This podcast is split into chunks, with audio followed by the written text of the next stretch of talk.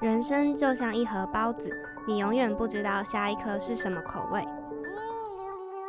哎，那颗包子，你是不是有话要说？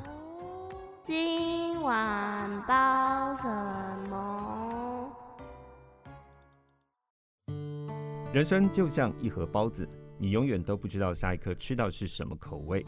欢迎来到忙碌紫菜包，我是今天的来宾廖可义，我是今天的主持人小紫，我是今天的主持人小蔡。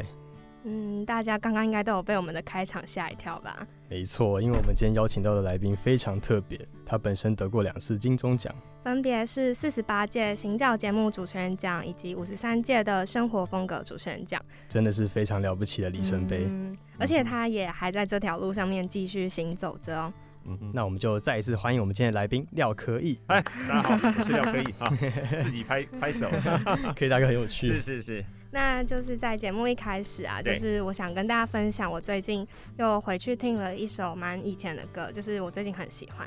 它里面有一段歌词，就是讲说你累积了许多飞行，然后你搜集地图上每一次的风和日丽。嗯这首歌是陈绮贞的《旅行的意义》。对。那想问可以大哥，对你来说，旅行的意义是什么啊？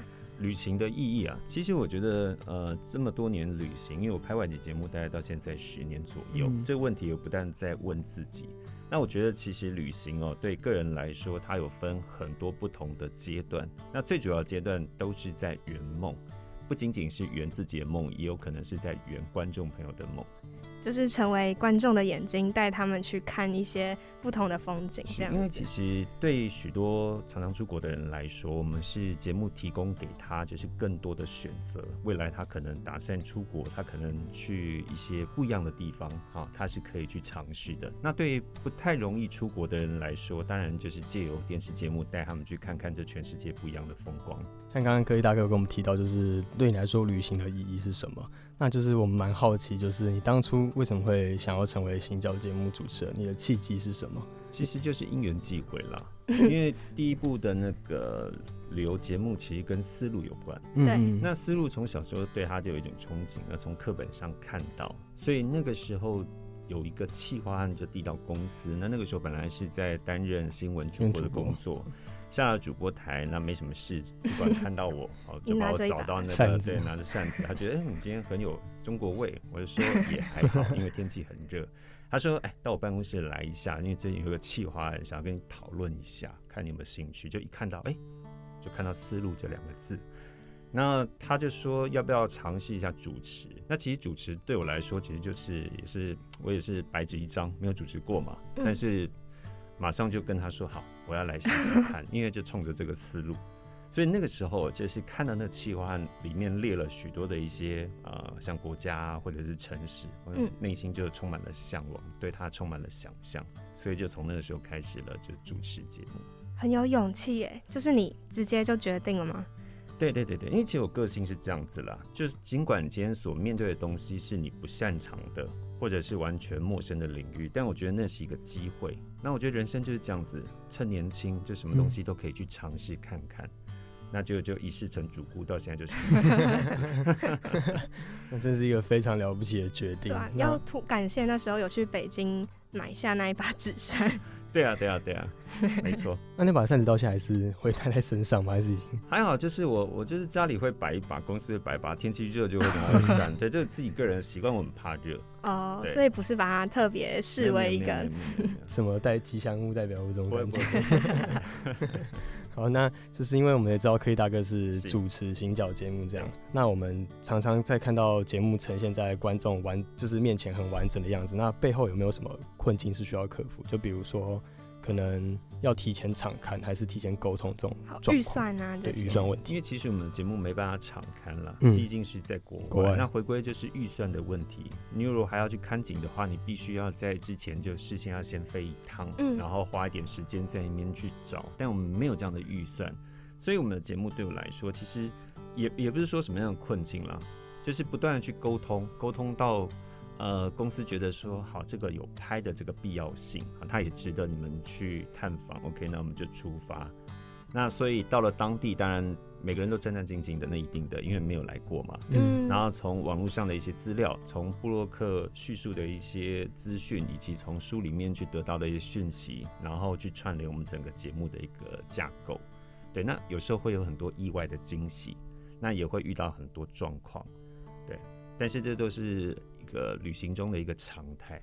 对，虽然说我们出去很像是在工作，但其实上我们也是在旅行。嗯，对，只是说我们旅行当然是否工作比较多。对，那应该常常会遇到，就像语言蛮麻烦的部分，那你们是怎么怎么克服的？还好啦，我觉得这是肢体语言嘛，再加上肢体语言，对，再加上当然一开始其实呃自己的语言能力还没有这么好嘛，那当然有赖于就是伙伴们，其实大家就是东凑一句西凑一句，往往还是可以把我们要的那个。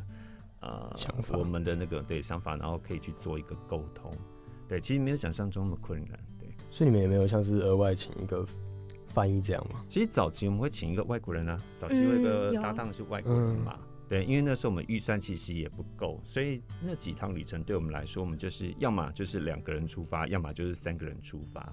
这三个人就是一个团队这样子，哇，三个人是包含摄影师哦？啊，对啊，对啊，对啊，好聪明哦，导演这样 子，很很简单。可是那是困难型的啦，嗯，对，现在其实呃，就是不用这么的刻苦耐劳，嗯，对对对，就做出一点东西，一组人各司其职这样子。其实我觉得出去的人数并不代表说怎么样哈，只是说大家都要有很有默契，对，知道自己要扮演什么样的角色。这样其实就是节目背后跟我想象中蛮不一样的。我一直以为就是因为其实节目出来的呈现是很就是非常完整，然后大家就会觉得你们好像很详尽的知道那个地方，是，所以就没有想到，哎，原来都是没有场看的。对，因为其实就是很多都是到到了当地再去理解。那我觉得很多资讯它可能已经过了那个时期了。好，就是它已经就转化成不一样的一个样貌，所以到了当地，你才能去搞清楚说现在的状况是什么样子。对，包括一些，譬如说像坐车的交通方面的，嗯，好，然后还有物价方面，好，这常常都是你到了当地才能说，哦，原来现在是这么一回事，那过去并不是这么一回事。所以是有特别为了就是做节目而去学一些特别的交通工具嘛？像可能国外是不是像台湾一样是？其实有时候会，就是看你的那个。你的旅游方式是什么？嗯嗯，因为当然，呃，国外如果后来我们走的比较多的是自驾嘛，自驾你就是必须去考国际驾照，好，然后去换日本驾照，那甚至在呃中国大陆那边开车，哦，我那时候还飞到大陆去特别考驾照，对，然后最近也是想说要换一个比较新鲜一点的交通工具，所以前一阵子就去学重机，嗯，有有看到，有看到。你那个，就对我来说其实还好啊，就是学东西都很好玩，这是一技之长，然后。在过程当中，你也可以去获得很多新鲜的乐趣。嗯，对。可是应该也就是会有低潮期嘛，因为曾经也看过你在访谈说，因为一趟旅行的时间长短不太一定，然后十几天你会开始生累，然后二十几天你会心很累，五十天就会崩溃。因为毕竟我们跟一般的旅行团是不太一样，一般旅行团他是其实放轻松出去玩，那有时候玩玩都会觉得累，更何况我们是工作，因为出去的话我们没有所谓的礼拜六、礼拜天。嗯。好，譬如说像最长的一次，跟我们那个导演们去去非洲，我们那趟去了五十三天，五十三天是从头到尾都在工作，然后就因为也为了省钱嘛，所以没有先回台湾，嗯，因为来回都是一趟那个机票非常多的那个 预算预算，所以我们干脆一次就一口气把它跑完。那我觉得其实，在旅行的过程当中，或在工作的过程当中，你必须学习，就是让自己的心态可以随时归零。好，譬如说以我们那个时候来说，但但拍摄外景都这样，因为我们一天大概睡四五个小时嘛。嗯。对，你可你可以试着一个礼拜每天睡四五个小时，就知道其实好像精神状态就没有这么好。每天都在起中考。对，所以你你就是常常去调试自己，转换一些心情。好像我那个时候第一第一站去肯亚嘛，嗯，呃，就去看动物大迁徙，那也是大概十几天。然后到了下一个国家，我们把自己归零，就认为啊，这是一趟旅程重新的开始。对对对对对，用这种方式。蛮好的，给自己一个就是假想休假的感觉。呃，基本上其实就催眠自己了，催眠自己，欺骗自己，精神胜利法。对啊，对啊，对，这是一种方式了。嗯，然后这样就是常年在国外，不会就是会经常遇到可能时差转换，然后水土不服的问题吗？当然一定会啊，因为其实。气候条件不太一样，那还有时差问题。那时差问题，我们是用什么样方式去调整呢？很简单，就盯到，即使很累，你还是盯到他当地可以睡觉的时间，然后再去休息。那我们运气常常不好，比如说有时差，飞到那边飞了十几二十小时到那边，就到了那个当地刚好很不巧是一一个早上，你就继续持续的工作一整天，然后你就会很累很累，那晚上自然而然就睡得着。对，但有时候会遇到这种状况，就是白天的时候，但是你的身体停留在就是，比如说在台湾这边的时候是晚上，你会觉得会有晕眩的感觉，不过撑过就好了。对啊，这样其实因为一趟旅行中还是有很多我们看不到的，就是美好，然后也有比较不舒服的部分。然后想就是问柯一大哥，你在你自己的书中其实曾经有提到过，嗯，因为。很多旅行对你来说第一次去，然后也都是初体验嘛。嗯那初体验的意境就像初恋一样，即使事隔多年啊，回想起来还是会依旧想念。那对你来说最印象深刻的初恋旅行是哪一段？其实，其实每趟对我来说，我都觉得是很新鲜了。最主要就是因为你踏入一个陌生的一个国度，然后你会觉得很兴奋。嗯，对。因为当然你可能你是你你的身份扮演的是一个角呃角色是一个主持人嘛，所以你必须对什么东西都感兴趣。所以到了那边，你会觉得迫不及待，想要去了解很多东西，好想要去听很多的故事。那每个地方确实都是会让印象深刻，因为是有别于你熟悉的一个居住环境，它是一个完全不一样的生活体验。不管是吃的，好，或者是在路上看到人家的穿着，或者是他们的宗教信仰，什么都不一样。那你会觉得什么东西都觉得好刺激哦，对，然后什么体验都会让你觉得很有新鲜感。对，那其实对我来说，有几趟旅行，我我我蛮我个人蛮喜欢的，我会推荐。当然就土耳其，我很爱嘛。嗯嗯。所以第一次去了之后，第二次又用了不一样的名目，好，然后说服公司，我们又去拍了第二次。对，那其实这都是我们自己内心就是非常喜欢的一个一些国度。那土耳其为什么觉得它很好玩？因为它其实每个城市的样貌其实都不太一样。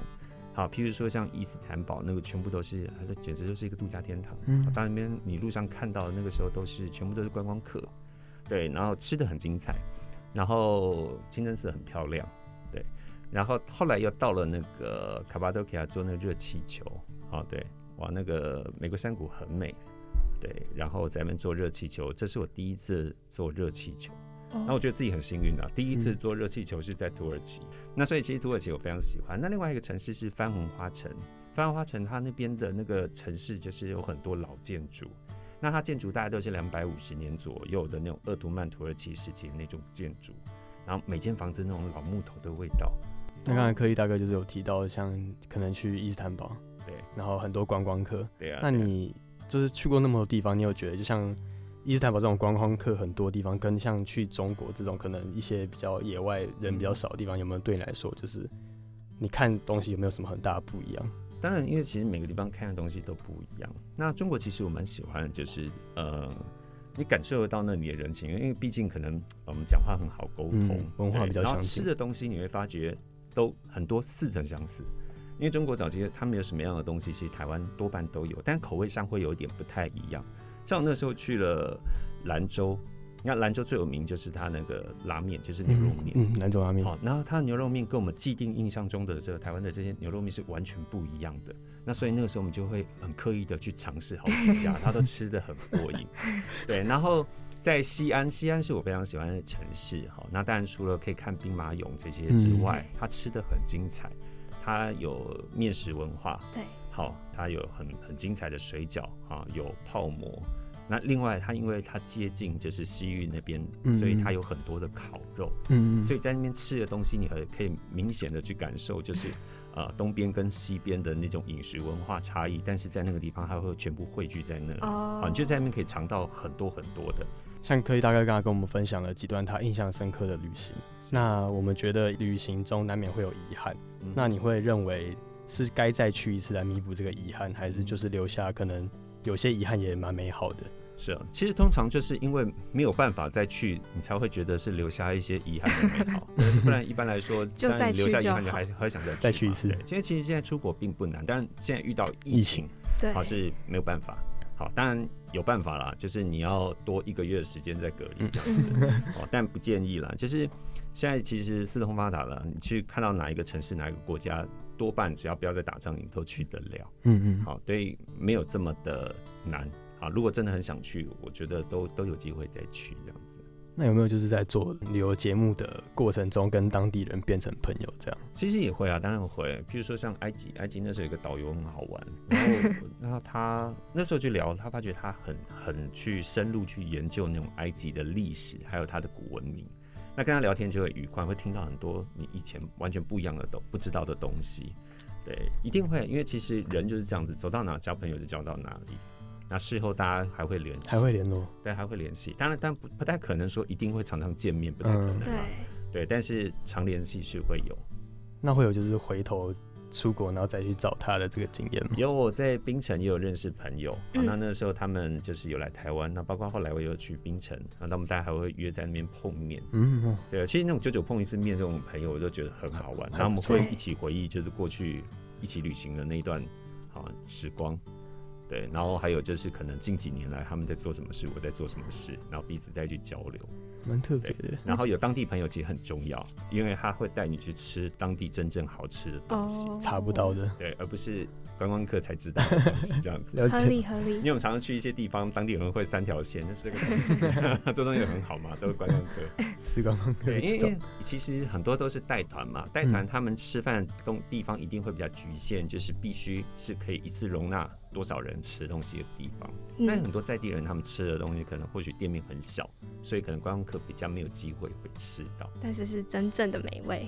呃，对，但见仁见智啦。你有说那个不好啦，其实都都好，就是出去什么东西都尝试，我觉得这样还不错。我觉得这种交友模式很特别，因为其实我们一般就我们假如说学生啊，或者像一般不是主持人的人来说，你会跟你相处很久，或者是你很真正比较要好，然后有相处过的人，然后才会去一段旅行。但是因为你们是借由旅行认识，然后久久的又分开，然后才又重新展开一趟旅程。可是我觉得还好啦，因为我觉得以台湾来说，现在台湾大家都出不去嘛，你跨县市去认识不一样的朋友，他也会带你去玩 玩在地玩的东西，或者吃在地的东西嘛。对，就就就这样的一个概念。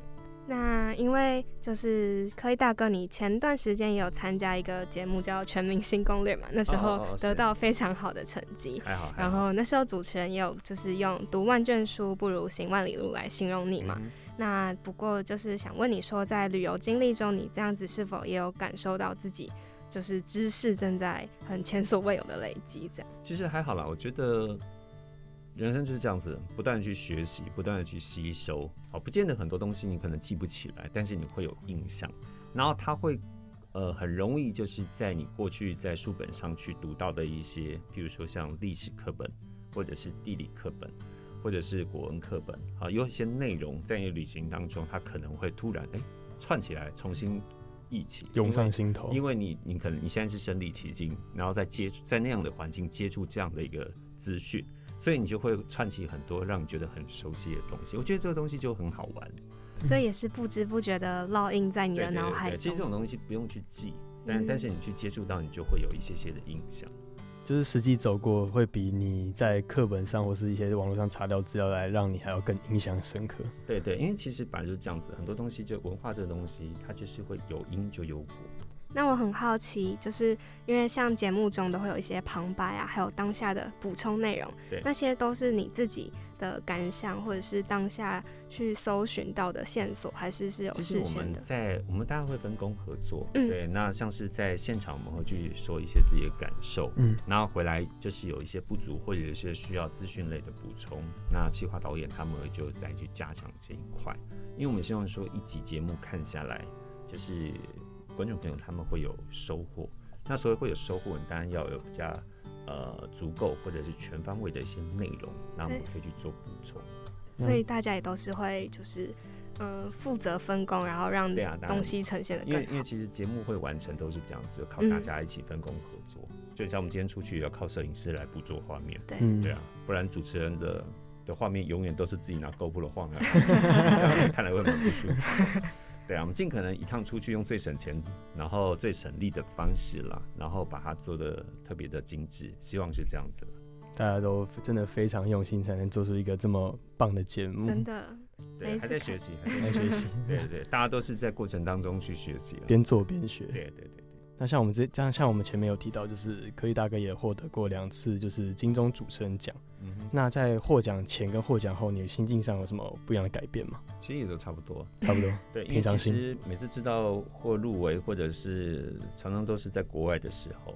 像那时候记得，对，第一次入围那个时候是在那个中南美土耳其。哎，那是第二次。第一次，对。那土耳其那个时候在玩跳岛，然后就傻了，我想说，哎，我怎么会跟这种事情会有关系？哦，那时候没有想到吗？真的是没有想到，因为那时候我其实不太在意这种东西了。嗯，对。然后后来第二次那个时候得奖，那个时候他本来那个时候是问我说要不要回来参加典礼啊？可是因为那个时候是跟那个政府单位合作，你在丛林里，中南美，中南美洲啊，那本来都没有讯号。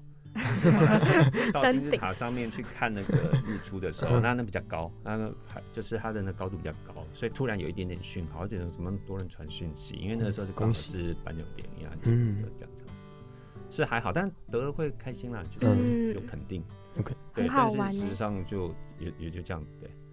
蛮好玩的啦，就是也不会特别去想这件事，就是继续。因为我觉得它就是一个人生经历上面的一个里程碑。那当然得到很开心啊，因为因为很多人肯定，所以就还蛮高兴的。嗯，对对对。那就是可以，大哥，你在你节目啊，就是几乎每一次的开场介绍，就是也都会帮我们导到，就是像导演、摄影、企划那些你的伙伴们。那你现在已经是拥有主持人身份的阅历了，如果可以选择，你还会想尝试其他？其实我们每个人都几个身份在转换。嗯，对啊，对，有时候可能也当过制作人，好，那导演当然有时候会给，就是就会给一些些意见。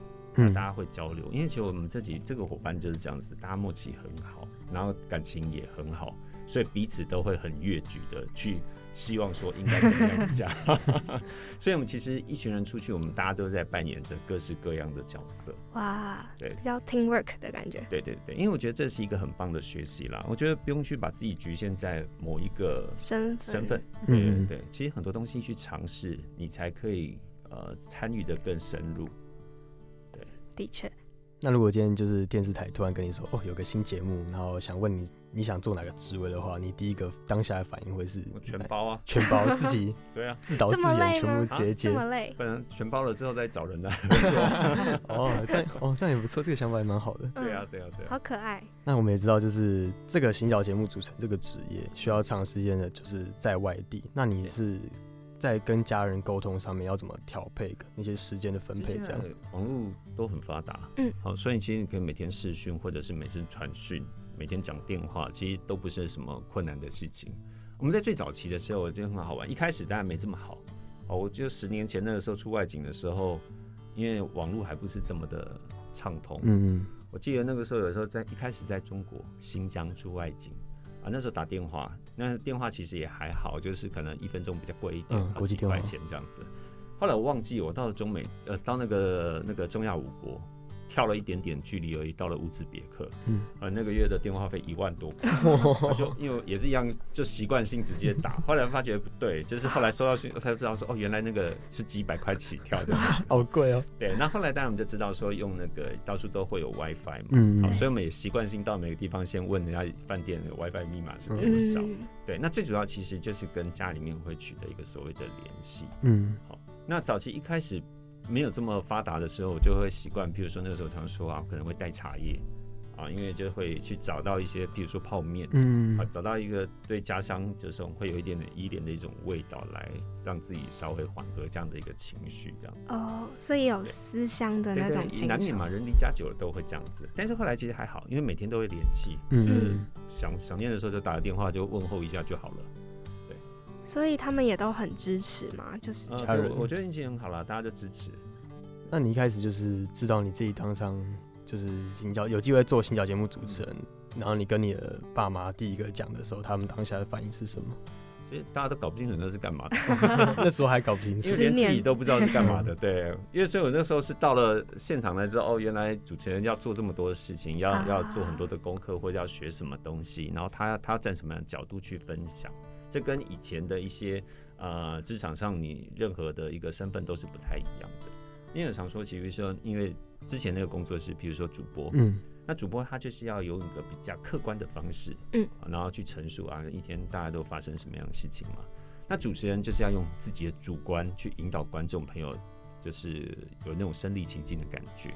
好，所以其实两个扮演角色不一样。那在过程当中，就是不断的去学习，逼自己去学习，怎么样去分享，怎么样带镜头讲话，感觉上会跟观众的距离会比较近一点。但到现在还在学，还是想不透，所以。那你在节目之外，你还会倦怠旅行吗？就是，嗯，就是可能你还会跟家人朋友这样私下去旅行吗？不会啊，玩的事情怎么会倦怠呢？对啊，你只你你你唯一会去顾虑到，只是问问自己钱够不够而已。但出去玩是一件很好的事情。那我觉得也刚好就是疫情的关系，所以这一年多我们都留在台湾。然后后来就意外发觉，哦有，台湾台湾玩的东西其实非常精彩。它离山很近，离海又很近，去哪边都很方便。然后也有很多原民部落，嗯，好，然后有很多特殊的一些文化体验，啊，所以可以玩的东西很多。那加上我们个人就是就出国会染上一些恶习，咖啡喝酒啊，对啊，就知道台湾有很多酒厂，我们也去就是看了很多的酒厂，然后去了解每一款酒，好，他们制作过程，然后他们是怎么样克服这环境的差异性。对，然后做到跟世界可以这样子，呃，比较搞笑，对对对对，就就很厉害了。台湾地酒文化很厉害，对，然后咖啡文化也不错，其实今年种咖啡的也很多，嗯，对，然后尤其茶的文化也是，所以觉得很精彩。最近有什么喜欢的台湾景点吗？台湾景很多啊，走到哪都很喜欢。对啊，不能说只只喜欢什么，还 要被人家那个，不会啦，因为我觉得其实。出去玩，我觉得人的心心就是要敞开，对。然后你对所有东西你要懂得去欣赏，但有一些东西它不见得是大山大水，但是它美的很别致。嗯，好，这是我们要去懂得去欣赏，就是我们现在面对的这个景点，它究竟是是什么样的一个环境或氛围？对，然后只要乐在其中，我觉得去哪都很好。嗯，我突然觉得就是要当新教节目主持人很重要的特质，其实是要有发现美的眼睛。哎。其实每个人都有发现美的眼睛，但有时候会蒙蔽。其实不会了，只是我觉得人的个性有的时候是这样。我早期也是一个对什么东西都没什么感觉的，哦，真的。对，但是后来因为工作的关系，你必须去感受，然后跟自己要有一些情感上的一些连接。我当然，我觉得这是需要练习的一个过程。对，当当你对什么东西都感兴趣，对什么东西都有感觉的时候，你去哪真的都会很开心。嗯，对。那卸下摄影机还有节目包袱之后，你的旅行有差别吗？我觉得差不多，都差不多。对，就是会有恶习，譬如说你今天去哪个地方玩，你可能也是会自己就很习惯性的，好去看一些自己感兴趣的东西。嗯，对。然后我觉得其实现在旅行也没有什么特别的所谓的压力，包括当拍外景节目，当然呃时间会绑得比较紧，对。但事实上，其实在内心感受上还是很愉快的。对，因为你就知道说这就是一趟旅行，对，那只是说虽然我要工作，但是我是在旅行，对，心态上调整现在就是还蛮还蛮得意的这样子。对啊，那会有就是职业病的部分，就像你跟你家人出去，你可能就开始哦，在，在主持，在导览。一开始会，但是后来发觉没人在听你的时候，就会问说要不要吃什么，要不要喝什么。对，因为我觉得其实我我觉得自己是一个还不错的旅伴啦，嗯，就是会转换一下自己的那个想法，然后多。多看看人家想要做什么事情去配合，因为毕竟我们可能比较有机会可以到处乱跑，嗯对，那家人没有这么多机会，所以尽可能去配合，然后满足他每一趟的那个，对他的他的他的欲望啊需求这样子。那我们就是也有就是有注意到，最近可以大概有个新的节目叫做《出发吧铁三角》，就是也准。前几天有看到预告在 YouTube 上出现，那就是当初为什么会想要参与这个节目的动机是什么？就蛮简单啊，那个时候就觉得，因为那时候就我蛮喜欢就是哲青哥，还蛮喜欢空头哥这两位。那那个时候就常跟他们提啊，就是啊，下次我们一起出去玩啊，下次我们出去一起来拍个节目。那这个这个这个愿望，其实在几年前我们就不断不断，每次碰到就会讲一下，再讲一下。那只是今年我们就让他就成真圆梦嘛，实现这样子。对，在有限的预算的一个状况之下，我们就大家一起出去玩这样子。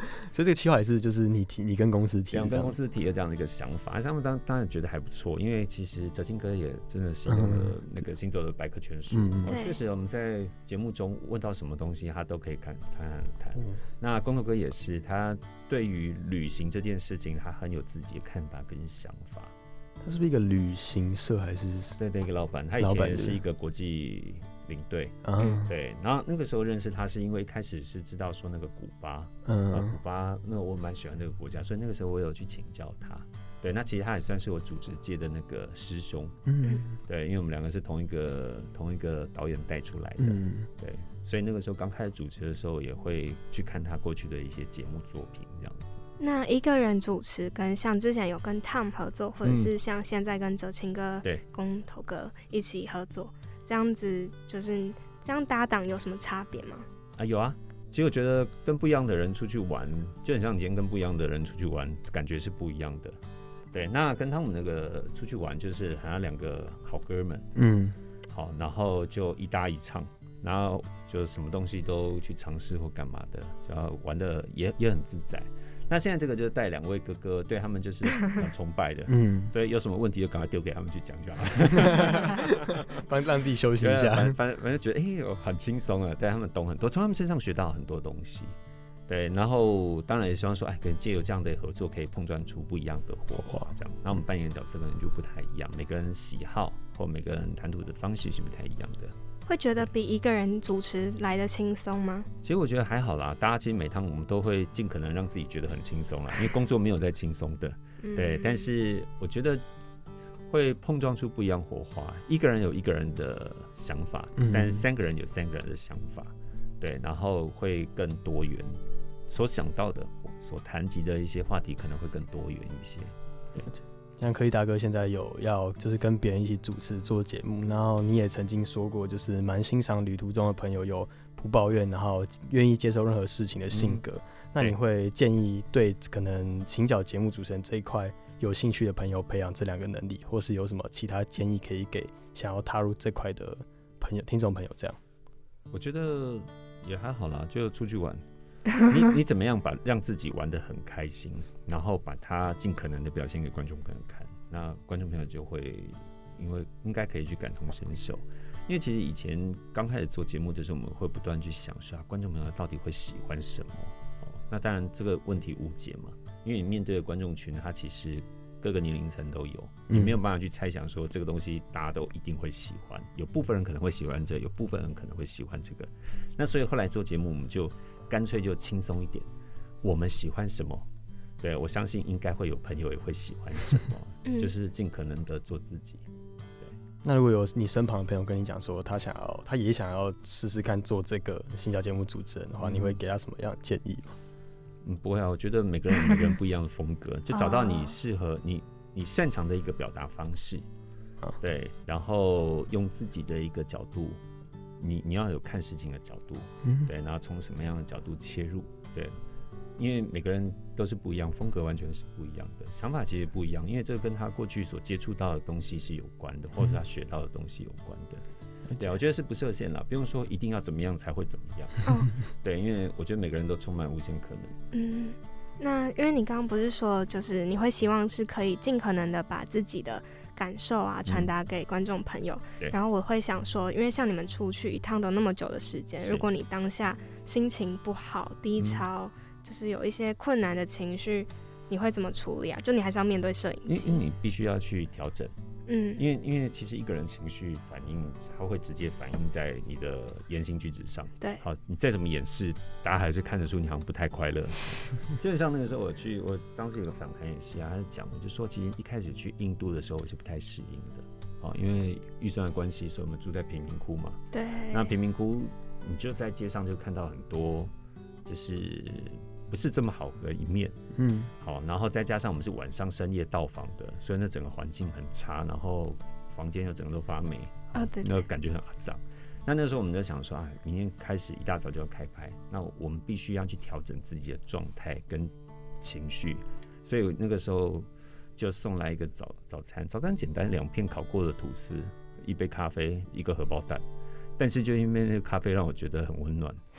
然后呃，当下的心情就突然变得很好，啊！就像上了大吉岭，大家也是累了半死。那那个时候坐在那边就想说啊，等下还要拍什么，还要拍什么，就觉得很烦。但那时候老板娘突然那个民宿老板娘递上那个大吉岭茶红茶，哦，那时候喝到就觉得天哪，这种感觉好温暖，然后就自己成瘾，那我们就自己就会一直在面自己催眠自己。我说天哪，怎么可以到这么的茶？这里不真是太棒了。然后看到外面云雾缭绕，因为那个海拔高，海拔高的地方湿气很重嘛。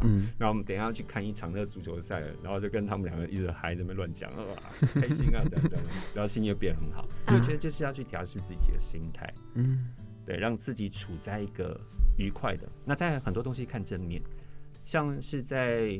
尼泊尔在印度，当然，那我们生活环境有一些地方并不如我们像现在这这么进步的这个城市这么的这么好，好，但是你可以看他们快乐的一面，即使他们在路边，然后取水，然后围了一个围巾在那边洗澡，或者在河河边这样子洗个澡什么的，有很多东西你都觉得很自然而然，你就觉得这地方非常的朴实，嗯，然后印度教很多神庙，每个人进去这样膜拜，这也是宗教完全融入在他们生活当中。那你就可以看到一种很单纯的信仰啊，你也会觉得哇，那个是一个很愉快的一个画面。嗯嗯对，就是也不算催眠了，就是让自己尽可能的去融入。对，我觉得像可能这种调试能力，就是如果要踏入这一行，都要慢慢学习的吧。我觉得本来就是学习，就是人家说很多人在旅行的过程当中找自己，或者是在旅行的过程当中他们想要体验什么，他们就是要去调试自己，在一个不适应的环境中怎么样去融入。怎么样成为当地人？呃，但是这是一个过程，不断的学习那个过程。有一本书叫做《环游世界八十天》，然后，嗯，可以大哥，你已经环游了十年左右。那如果有一天你真的把你世界地图上那些红点点啊都走完了，你觉得你下一步可能会是什么？除非我活到可能一千岁吧，不然走不完。对，因为其实世界真的很大，嗯，而且，譬如说像我们可能去过印度，但你可能只去过印度的几个城市，对，好，譬如说像中国，我们去了几十次了，但到现在还走不完，嗯，好，你英国也去了，但是英国其实还有很多城市、很多地方角落你都没有没有那个机会去，所以其实真的是跑不完了。嗯，对，所以我没有想过说世界会走得完，对。然后收集国家对我来说也没有什么太多意义，嗯。好，但是我们尽可能就是找到一个自己喜欢的一个国家或者是城市，然后在那边可以生活上一段时间去感受，我觉得这样就很好了，我就很满足了。嗯，哇，所以也会想带家人，然后就是可能到你喜欢或者是你们期许的城市，在那边生活。不见得，因为有一些城市它不不见得适合，比如说父母亲。他们去啊，那可能会比较辛苦一点点啊，尤其你可能到那个地方啊，过程会比较不方便。嗯嗯，好，对，所以其实我觉得也是要看环境了。如果适合他们的地方，你就会想要带他们去；但如果不是适合他们的地方，当然可能选择不一样的旅伴去这样子。那在节目最后啊，因为想分享说，一趟旅行中都是都会多多少少背负着比较或大或小的行囊嘛。对。然后，因为我跟就是小蔡那时候我们有讨论出，我们想把这些行囊定名为就是比较代表着个人风格的，叫做 lifestyle package，像是勇敢啊、自信啊这些元素就会是。那如果就是想问柯一大哥，在你自己的人生旅程中，你会期许自己一直带着哪三样 lifestyle package？其实我觉得到每个地方就是你要懂得包容，对，你面对很多自己可能觉得，哎，我们常常会用一个很像很看很高标准的一个姿态，然后去看别人，但是像这样子其实并不是完全正确的。对，你要融入当地，就是你要包容他们所有的文化，去接受他们。那再来就是我们除了包容，要懂得去尊重，要尊重不一样人的一些想法。那当然最后还是要勇敢，因为你要踏出的每一步，其实真的是不简单。嗯，对，了解。那在今天节目的尾声，哦，我也想跟各位听众朋友分享一下，就是今天在跟科一大哥聊完之后的一些我的感想。嗯就是可能在以前会觉得，就是旅行这件事情只是一件非常。简单，然后可能跟一群朋友出去外面吃吃喝喝啊，然后这样就是随处看看。可是现在我会觉得比较像是给自己一个可以让自己冷静，然后重新去看看这个世界的一个一段时间。就是对我来说，可能今天过后，我旅行的意义对我来说会变成这个样子。那我觉得这是我今天最大的收获。嗯，我刚刚听到可以大哥的三个元素、三个行李是嗯尊重、包容还有勇敢，其实也还蛮讶异的，因为。可能平常不会特别的去一直就是要强调要给自己这样的性格，但是其实他们对生活来讲都是很重要。那我自己啊，也曾经在我想到我自己的日记里面也写过一段话。我那时候写说，人生的旅行就很像一个人，就是光脚丫走在没有尽头的海滩上面，然后你会遇到一些你喜欢的石头，还有贝壳，然后把它捡起来。可是你又会在就是那个路途上不断又把它放下，然后再重新捡起来，你当下看到一些美好的事物。然后我原本就觉得新教节目主持人好像是一个很浪漫的职业，那也希望听众们也都可以借由旅行，不断的检视当下的自己，然后找到自己旅行的意义。嗯，那我们就再一次谢谢柯以大哥今天来接受我们的访谈，谢谢谢谢谢。